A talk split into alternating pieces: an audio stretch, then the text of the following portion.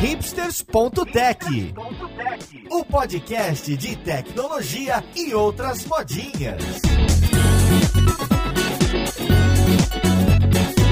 Olá, caro ouvinte, seja bem-vindo a mais um episódio do Hipsters.tech. Meu nome é Paulo Silveira e hoje a gente vai conversar sobre um assunto muito pedido por quem não programa ou por quem programa e quer auxiliar as outras equipes da empresa. A gente vai falar de Scrum, de Agile, em um contexto fora de programação, fora de designer, fora daquele foco grande de desenvolvimento de software. Então vamos lá, podcast, ver com quem que a gente vai conversar. Para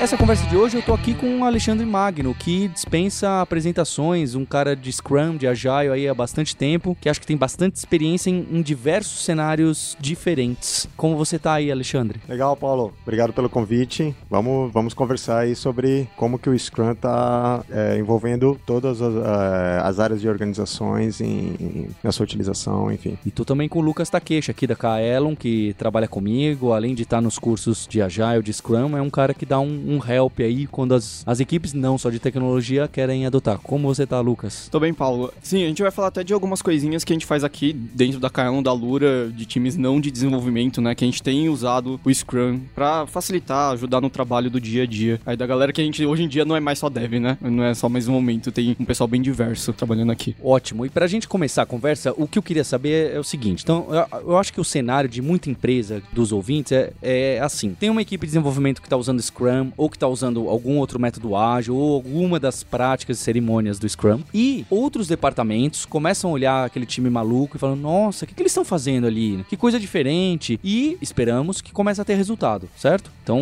na sua empresa, você está tendo resultado com Agile, com Scrum, e lá, em algum momento, essa outra pessoa de outro departamento vira e tem a seguinte ideia: Poxa, e se a gente fizesse algo parecido aqui com o nosso departamento, com a nossa equipe? Porque realmente está dando certo ali, eu tô conseguindo enxergar melhor o que eles estão fazendo, não tá ficando tudo é, engessado é, e fica mais transparente. Eu imagino que seja esse caminho que costuma aparecer para infiltrar nas outras partes da organização, mas eu queria saber quem é essa pessoa, de que departamento ela começa a ser, essa pessoa que chega que não é de dev. Acho que vocês podem até dar experiência dos cursos e treinamentos que vocês dão. Quem é essa outra pessoa alheia a desenvolvimento de software que costuma aparecer, essa persona, né? É exatamente na linha que você falou. Então o pessoal fica curioso, né, nas empresas assim, nossa, o que que são aqueles post-its coloridos, aquele pessoal em pé ali no canto, e eles parecem estar tão felizes e tal, estão trabalhando mais unidos e tal.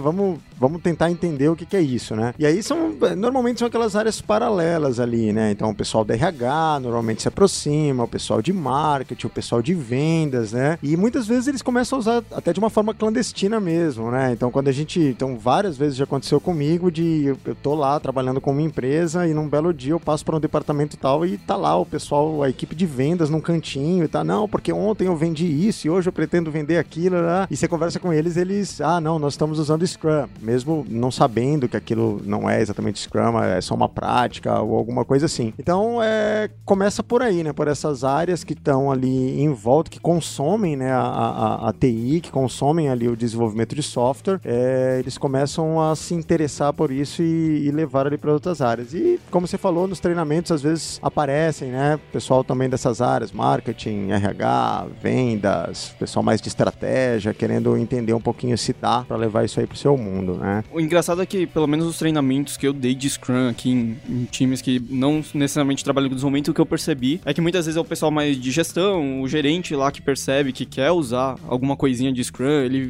ouviu falar, viu legal, mas quem faz o treinamento muitas vezes não é esse gerente. Esse é negócio que eu tenho percebido. Muitas vezes ele coloca até o time para ir lá e fazer. E às vezes até gente que faz parte do dia a dia do time, mas de diferentes áreas. Então vai ter um cara lá do pessoal do RH, vai ter um pessoal de vendas, vai ter um pessoal de design. Então, geralmente nas turmas que tem ocorrido aqui, eu tenho percebido isso. Geralmente é bem diversificado em diferentes áreas que o gerente foi lá, ouviu falar e falou: ah, putz, vamos tentar colocar, adotar alguma coisinha dentro do time. Bem, vocês falaram aqui RH, é, vendas, é, marketing, design. E eu acho que o pessoal vai nessa busca de Scrum, por mais que já passou do hype do, do Scrum há muito tempo. Hoje é uma coisa muito muito estabelecida, mas ainda as empresas corps tradicionais enxergam no Scrum aquele, com isso a gente vai fazer a transformação digital, com isso vai salvar minha pele, finalmente a gente vai sair do modelo engessado, né? Vê como uma, uma bala de prata. Dessas equipes que vocês citaram que procuram o Scrum, qual que vocês acham que é interessante, que fala, olha, vamos começar pelo RH, vendas e tal, porque, olha só, esse tipo de cerimônia, esse tipo de prática, olha como é interessante. Qual que é o exemplo que vocês dão quando alguém pergunta, poxa, dá pra usar não na tecnologia? Aí você vira e fala, olha, usa nesse tipo de equipe por causa disso, disso, disso. É, bem isso mesmo. E assim, uh,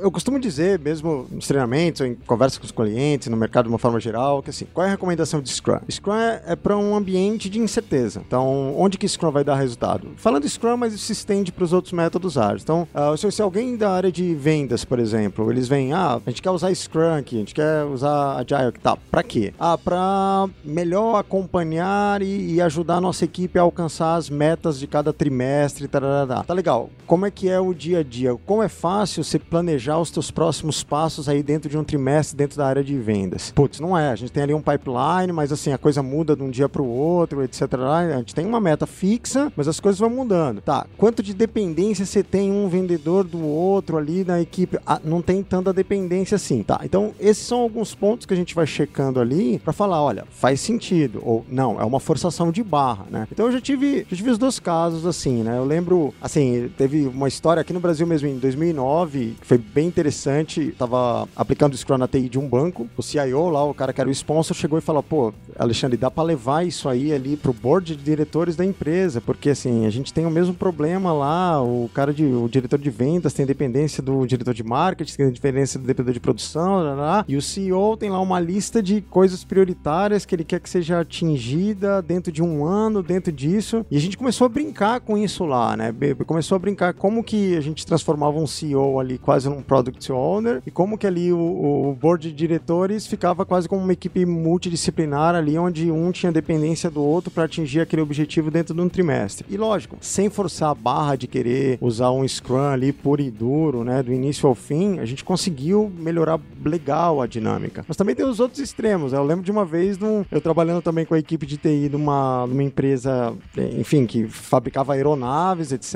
E a gente tinha feito uma implantação de um RP com Scrum, que tinha sido todo sucesso super legal na empresa. E o cara apareceu lá, não, vamos usar Scrum nesse projeto aqui, nesse produto. E era um software embarcado para uma aeronave que já estava com a engenharia toda pronta. E o que tinha que fazer era criar o software embarcado para funcionar exatamente do jeito que a aeronave é. Ou seja, um ambiente totalmente estável, onde você tinha que seguir exatamente o que estava no papel daquela engenharia e onde não se via muito benefício de utilizar Scrum, porque Scrum não ajudaria ali a aprender mais rápido, a responder uma mudança que não existia, que estava toda definida, né? Então, acho que são dois casos assim de extremos que talvez ajude o pessoal a entender aí quando dizer sim, quando dizer não. Acho que um ponto muito importante até que você falou é essa questão de adaptar, né? Ter a consciência que não dá para aplicar aquele Scrum puro, muitas vezes ali num contexto não de software. Você precisa entender o que, que o Scrum tá querendo dizer ali com cada uma das cerimônias, com cada um dos papéis e entender como isso se aplica, né, pro seu contexto. Quem que é esse Scrum Master, por exemplo, num time de design? Quem que é esse PO? Putz, como é que a gente faz planejamento, né? Como é que a gente prioriza as nossas necessidades? Então, acho que é muito isso, pegar os fundamentos que ele tá querendo falar ali e ir adaptando, né, pra sua realidade. Porque senão vai ficar aquela coisa, vai ficar meio estranho. Parece que não encaixa muito bem. É, e aí o pessoal tenta forçar a barra, né, muitas vezes. É. Assim, a gente não pode esquecer, é, ah, lógico, tem muitas pessoas, equipes, empresas utilizando Scrum em áreas fora de software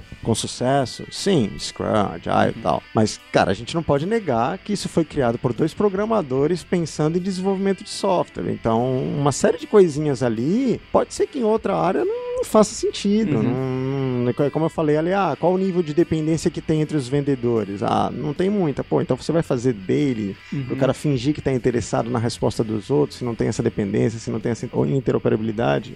Não, né?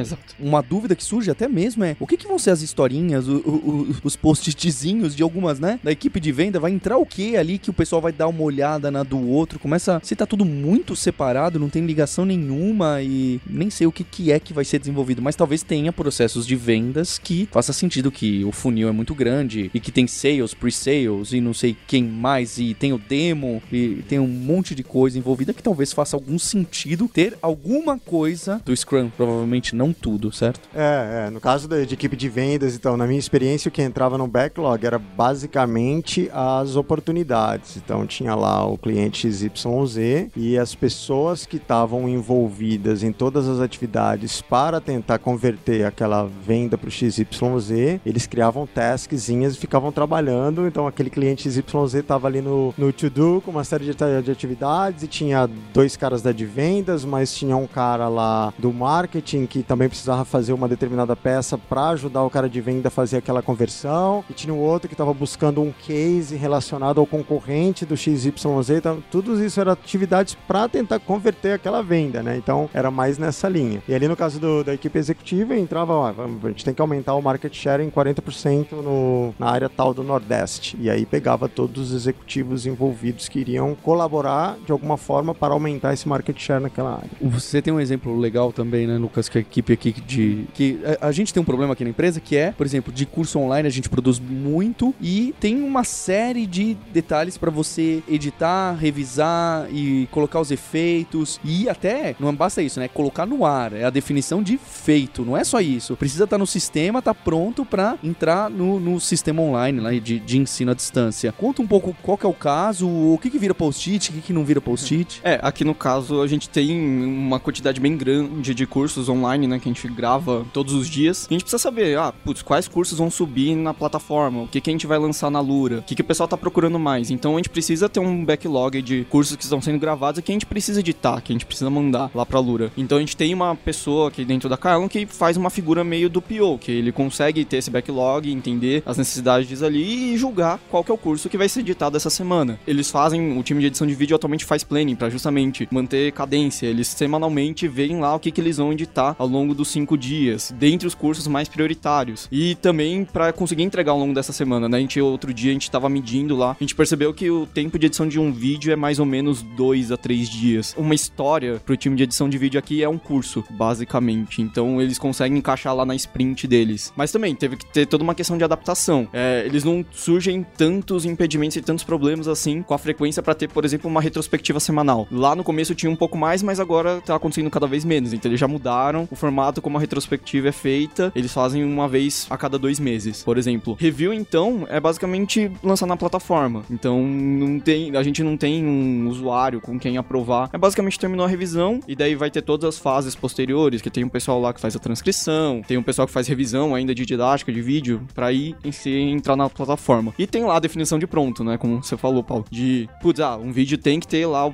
a parte de você editar o áudio, editar a imagem, ajustar o chroma, é, colocar o áudio e o vídeo tudo juntinho. Então, eles têm que passar por todo um ciclo de passo a passo ali para chegar no que eles consideram como pronto pro time de edição de vídeo, para aí sim o vídeo ir lá e depois seguir pro próximo caminho. Mas é, foi com o tempo. O pessoal foi pegando elementos do Scrum e foi adaptando. E até que surgiu assim um processo hoje em dia que tá funcionando bem pro time de edição de vídeo. É, e às vezes uh, nesse aprendizado, né, nesse, nesse aprendizado, né, Lucas, assim, às vezes a gente percebe que tem até que misturando as coisas de outros métodos ágeis e até priorizando uma, algumas coisas. Então, uhum. talvez num, em alguns casos semelhantes a esse, talvez o fluxo seja mais importante que as equipes em si. Então, uhum. aí já o Kanban já, já se torna mais sexy pra história Exato. aí, né? Pra tentar focar mais na, na, na uhum. no fluxo ali, independentemente das pessoas, se as pessoas que uhum. estão envolvidas, se elas fazem parte de uma equipe ou não, não fazem, enfim. E até juntar os dois, né? Juntar o Scrum e Kanban, que é um negócio que tem acontecido bastante de uns tempos pra cá, de, justamente pro Kanban você gerir lá o fluxo das entregas, né? Uhum. Não, é, não estourar o seu IP, você dá prioridade para terminar o que você já começou. Então é uma coisa também faz total sentido. A gente precisa ir vendo outras coisinhas, não tem só o Scrum, né? De interessante hoje em dia no mercado. Eu tenho um caso real então para perguntar para vocês o que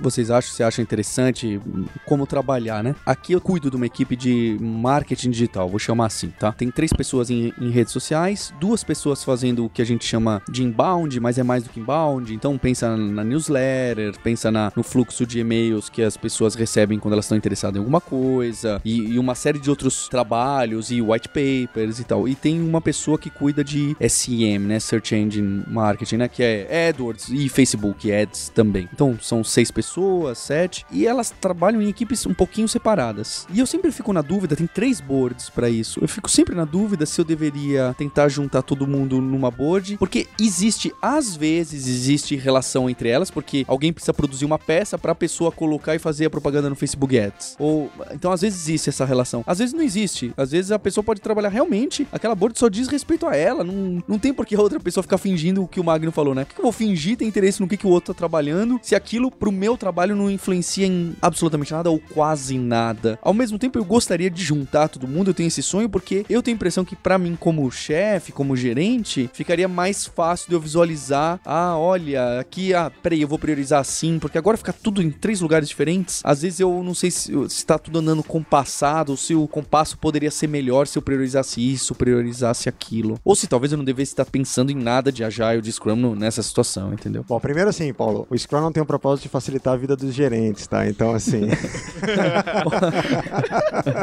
se o teu processo vai ser mais eficaz com três boards, o Scrum não tá preocupado se vai ter que olhar para se você vai ter que olhar para três lugares diferentes. Então, que olhe para três lugares diferentes. É esse tipo de observação que eu quero que vocês façam. Porque é exatamente a minha visão hoje. Eu, como tô longe de Agile, de Scrum e conheço realmente pouco, fico com esses preconceitos que acho que vocês devem ver o pessoal errando bastante por aí, né? E eu fico achando, ah, aumentar a produtividade e facilitar a minha vida. Eu acho que é um pouco isso, né? O Agile vai facilitar a minha vida. Não, é, às vezes, principalmente em grandes empresas, né?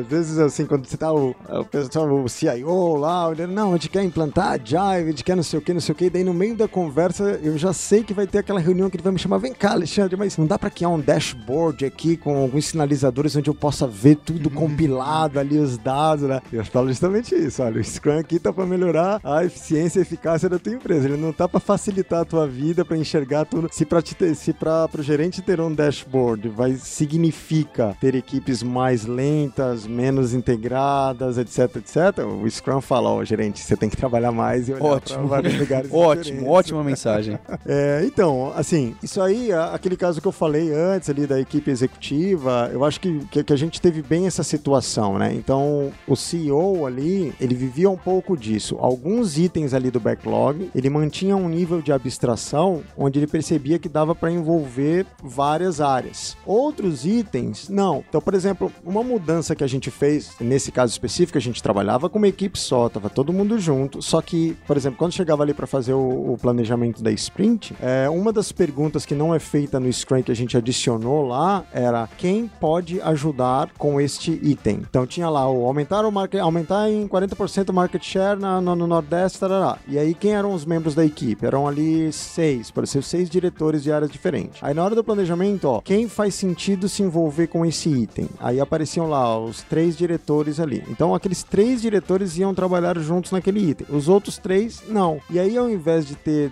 dailies de equipe, passavam a ter dailies dos cartões. né? Então assim, para falar daqueles cartões ali diariamente, se fizesse sentido, etc., só aqueles três diretores ali iriam conversar. Que também foi uma coisa que a gente mudou. A gente mudou daily meeting para daily sharing. Então eles tinham que arrumar uma forma de comunicar um ao outro diariamente como é que estava andando aquilo lá, mas não necessariamente os três diretores indo pro canto de uma empresa, ficando em pé um na frente do outro e, e respondendo as três perguntinhas lá, né? Então foi meio que dessa forma que a gente tratou, né? Elevando o nível de abstração na ótica do CEO para aquilo que podia permear ali todas as áreas dos seis diretores envolvidos e respeitando quando um item ia ser tocado por uma área específica ou por duas ou três. Eu acho que isso ajuda pra simplificar até a gestão, né, de todo o trabalho, porque ao invés de você ter que estar transmitindo isso pra três times, você tá ju- justamente tem um time e você já tá transmitindo a informação pra todo mundo, né, numa camada de abstração maior. Então eu acho que diminui até o tempo da informação permear por todo mundo. Às vezes pode ter troca de conhecimento. Muitas vezes as pessoas, por mais que estejam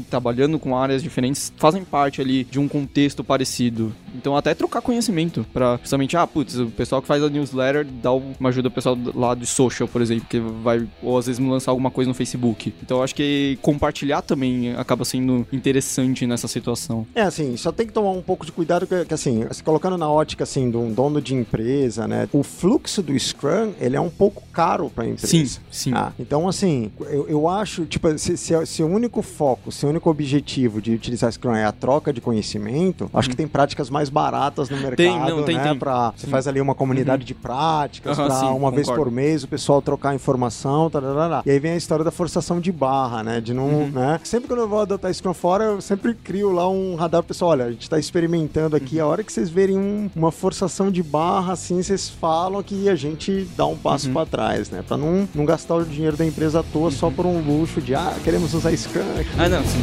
fato.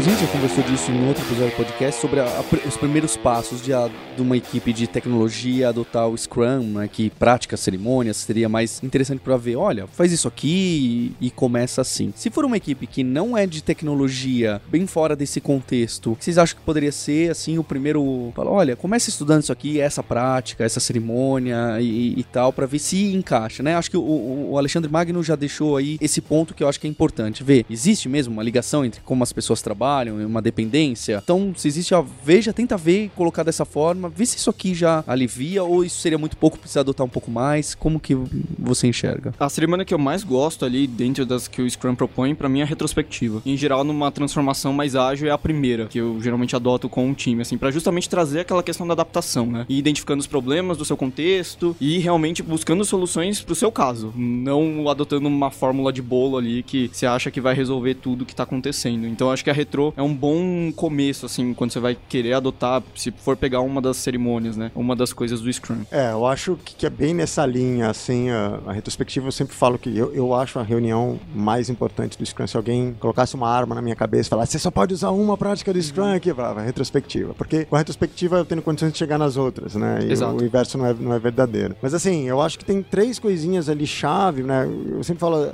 uma das coisas que o Scrum, um dos maiores benefícios que o Scrum traz para a empresa é acelerar a aprendizagem, né? Uhum. Então, para ter realmente essa melhoria, conseguir acelerar isso, eu acho que assim, trabalhar com uma lista ordenada de objetivos, definir um fluxo, seja num time box, ou seja, enfim, olha, a gente vai começar a trabalhar com fluxos de uma semana, independente se com estrutura ou sem estrutura, e no final desse fluxo a gente vai fazer uma retrospectiva uhum. ou, ou, algo mais. Então, prioriza a lista, consegue compilar uma, uma lista com nossos objetivos que estão alinhados, onde vê necessidade de colaboração ou dependência. Vamos definir que vamos trabalhar a cada uma semana focando nessa lista aqui, e no final de uma semana a gente vai parar para fazer uma retrospectiva. Eu acho que eu partiria daí. É para começar simples, né? Pegando é. bem o core do negócio e investigando, né? E não começar, ah, não vamos colocar as quatro e é isso aí. É, é. De preferência, lógico, é, aí vai depender do quanto que aquele pessoal ali já conhece de Scrum ou não. Uhum. Mas às vezes de preferência, sem nem usando os termos técnicos Sim. do Scrum, etc, para ficar um negócio mais, mais fluido ali, o pessoal não entender que eles estão implantando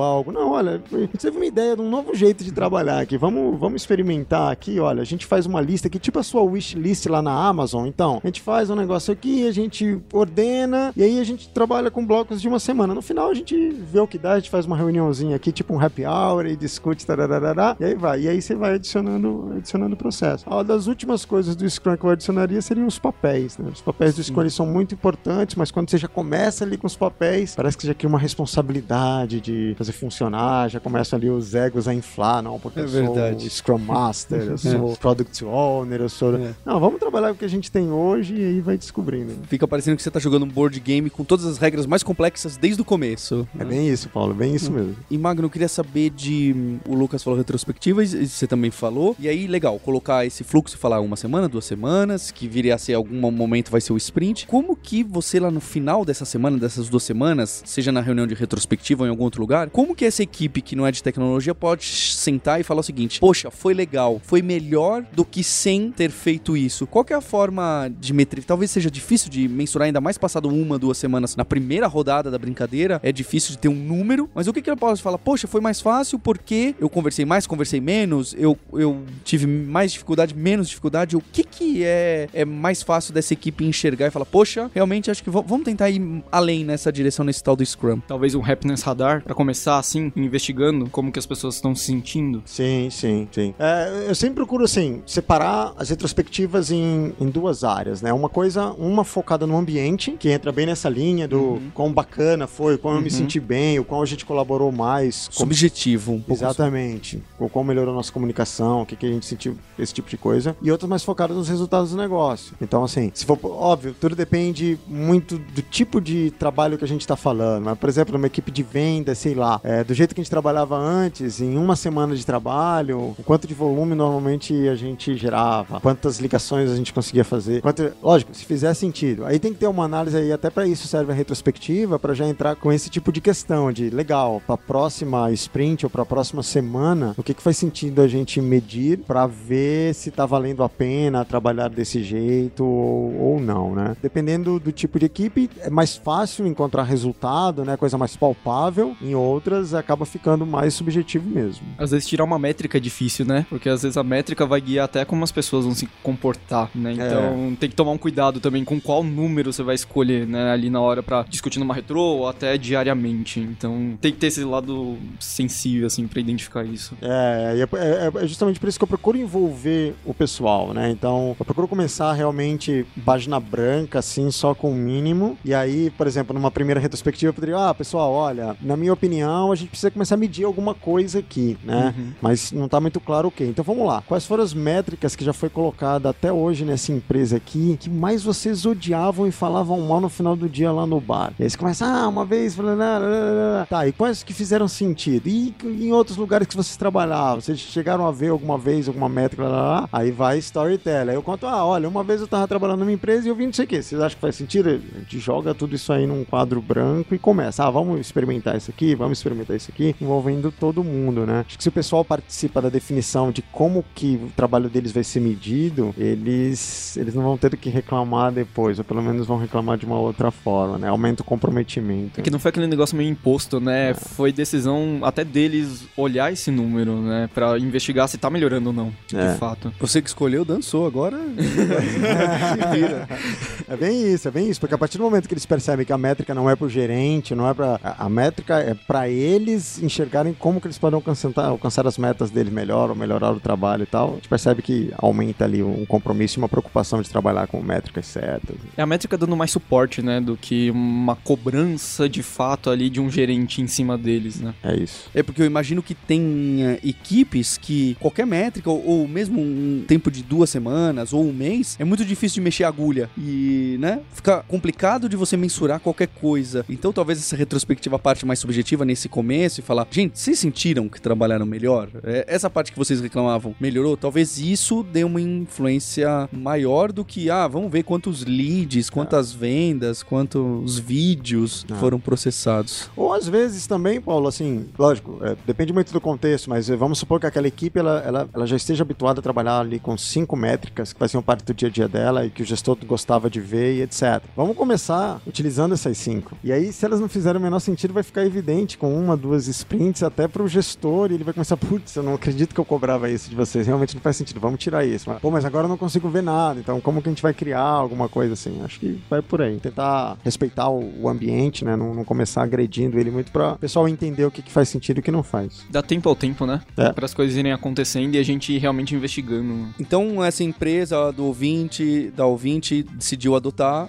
o Scrum num ambiente não de tecnologia. Começou pelo fluxo e faz a retrospectiva lá, lá no, no final e tá começando a andar algumas coisas. Quais são os pontos de atenção que vocês já viram, já leram, tem casos famosos que falou, olha, começou assim e não deu certo porque esqueceu de fazer isso, fez isso errado, o gerente não estava comprado na ideia, os colaboradores não estavam comprados na ideia. O que que costuma ser assim um erro clássico de adoção lá no começo que você fala, poxa, sem isso aqui para dar certo é, é, é, muita sorte mesmo. Ah, eu acho que assim, é, como eu já falei algumas vezes aqui na nossa conversa, assim, o Scrum é para acelerar aprendizado, né? Então, para responder rapidamente num ambiente de incerteza e tal. Então, a gente não pode esquecer que esse pessoal aí, ele tá vindo de uma gestão bem tradicional, né? Acostumado com técnicas ali mais clássicas, digamos assim. Qual é uma tendência? Chegar nesse primeiro ciclo, quando eles forem fazer o planejamento ali da primeira sprint, eles vão montar ali um planejamento de tarefas, ah, isso, é, isso é meu, isso é seu, isso é do João, isso é da Maria e etc. E aí eles começam o ciclo, o João no cantinho com as tarefas dele, a é. Maria no cantinho,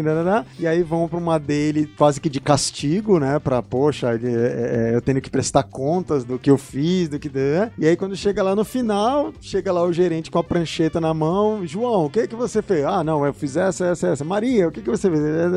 Esse é um erro muito clássico do pessoal que tá habituado a trabalhar com uma gestão tradicional e vai para um modelo como esse. Que acaba sendo. Tá todo mundo fazendo a mesma coisa como sempre fez, é isso. Só tá dando um nome bonitinho, né? Tá fazendo do mesmo jeito de sempre. É, é. E aí, às vezes, até piora, né? Então, eu já ouvi alguns casos disso acontecendo e o pessoal comentando ali na, na areazinha do café, fala, pô, esse Scrum veio pra ferrar a nossa vida, agora eu tenho que prestar conta com o chefe todo dia por causa daquela tal de dele e tal, tal, já tô com minhas tarefas aqui, todas em fila e... Então, é só, esse negócio de Scrum é só uma desculpa pra gente ser mais cobrado, né? Não, na verdade, estão utilizando ali de uma forma inadequada, né?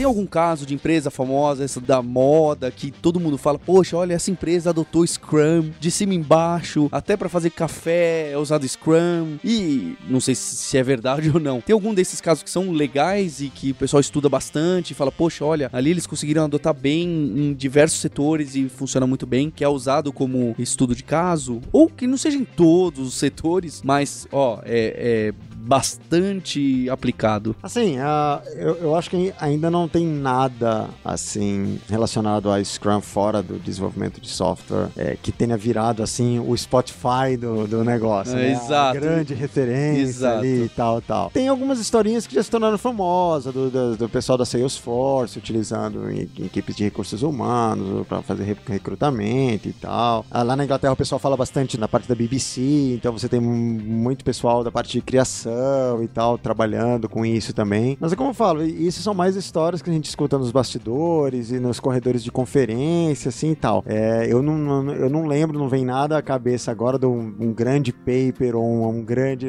tal que se tornou referência. Talvez, Paulo, falando agora eu lembrei, talvez eu tenha um pessoal lá é, dos Estados Unidos, do Joy Justice, que é um, um, um CST famoso e tal, ele já tem uns 8, 10 anos que ele investiu muito em experimento de criação de carro com Scrum. Em algo que ele criação de carro? É, é, produção, né, né? Montar, fazer todo o desenho, a montagem de carros assim, não para linha de larga escala, né? Mas é, adaptados e tal, é, em larga escala. Eu nunca tive contato muito próximo com isso, né? Ele até passou a utilizar um nome chamado Extreme Manufacturing para identificar isso aí, ou Scrum for Hardware eu acho, né? Então são duas brands assim que ele passou a utilizar nessa experiência de utilizar Scrum para montar esses carros aí. Não sei, nunca cheguei perto para falar, putz, é um negócio legal. A gente não vê nenhuma grande montadora falando especificamente, lógico, né? A gente pegar as referências lá do início do Scrum, tem um pezinho na Toyota, outro pezinho na Honda e tal, mas não era Scrum, eram coisas ali mais para um sistema puxado, né? Que pegou, né? Mas é, acho que isso aí o ouvinte pode se interessar e pesquisar um pouquinho. Tem... É, eu também não lembro agora, não recordo nenhuma literatura que fale Scrum,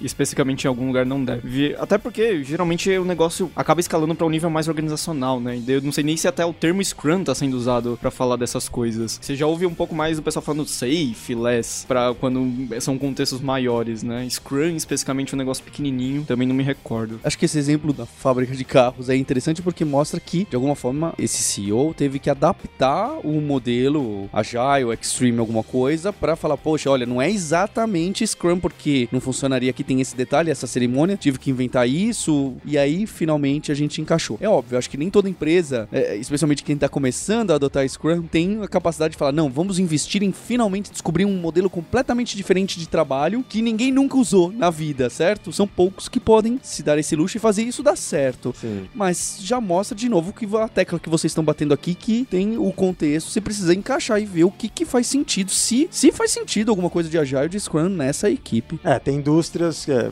esse caso do carro eu, eu, é algo que, assim, eu acho que, que, tem alguma coisa interessante ali, principalmente o pessoal que trabalha com manufatura e tal. Até um dos criadores do Scrum, Jeff Sutherland, ele é envolvido com esse projeto aí também, né? É, mas tem área que é forçação de barra. Igual eu sempre falo, cara, você vai construir um prédio usando Scrum, vai cair. cair. Ah, olha, o, o senhor que comprou a unidade do terceiro andar, a mulher dele engravidou, precisa aumentar 15 metros quadrados ali, que ele vai precisar. Ah, não, não tem, porque a tecnologia não é tão adaptativa para responder a, a, forma com que o Scrum trabalha com mudança. Então, se a tecnologia não é adaptativa para responder isso, não adianta forçar a barra. E quem está então querendo implementar, ou melhor ainda, quem não é de tecnologia, está querendo estudar Scrum e quer dar uma primeira lida e entender esse básico e enxergar, falar, olha, realmente dá para usar e isso que o pessoal de desenvolvimento está fazendo, dá para usar aqui. O que, que ele pode site, leitura, livro? Ah, eu acho que assim, a, a Scrum Alliance, o site da Scrum Alliance é um bom começo começo, porque ele, é, ele usa uma linguagem bem, bem tranquila, mas lógico, a maior parte é, é em inglês. Mas lá tem o Scrum Guide, que é o documento oficial, e tem muitos cases, historinhas e artigos, etc. Então é uma coisa é, é bem bacana. Talvez eu dê uma olhada no manifesto, também para entender a raiz de tudo, que o pessoal dá uma lida no Lean também, da Toyota, que também é uma das bases do Scrum, talvez seja uma boa também. Perfeito.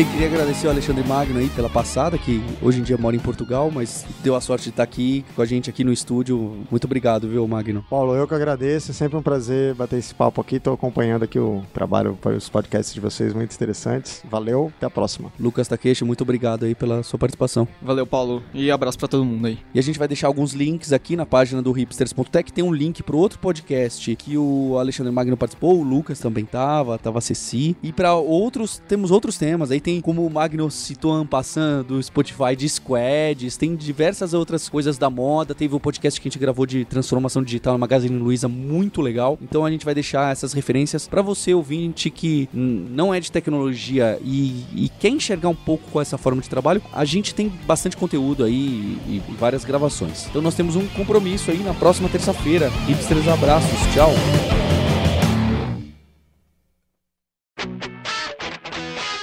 Você ouviu o hipsters.tech, produção e oferecimento alura.com.br, cursos online de tecnologia e Kaelon, ensino e inovação.